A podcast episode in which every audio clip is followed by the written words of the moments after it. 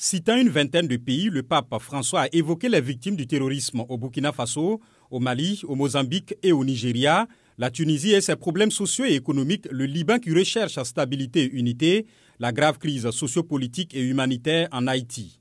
Comme en 2022, son message a accordé une place particulière à la guerre en Ukraine, réconforte les blessés et ceux qui ont perdu des proches à cause de la guerre et fait que les prisonniers puissent retourner sains et saufs dans leur famille, a déclaré le souverain pontife. Il a appelé la communauté internationale à mettre fin à cette guerre et à tous les conflits qui ensanglantent le monde.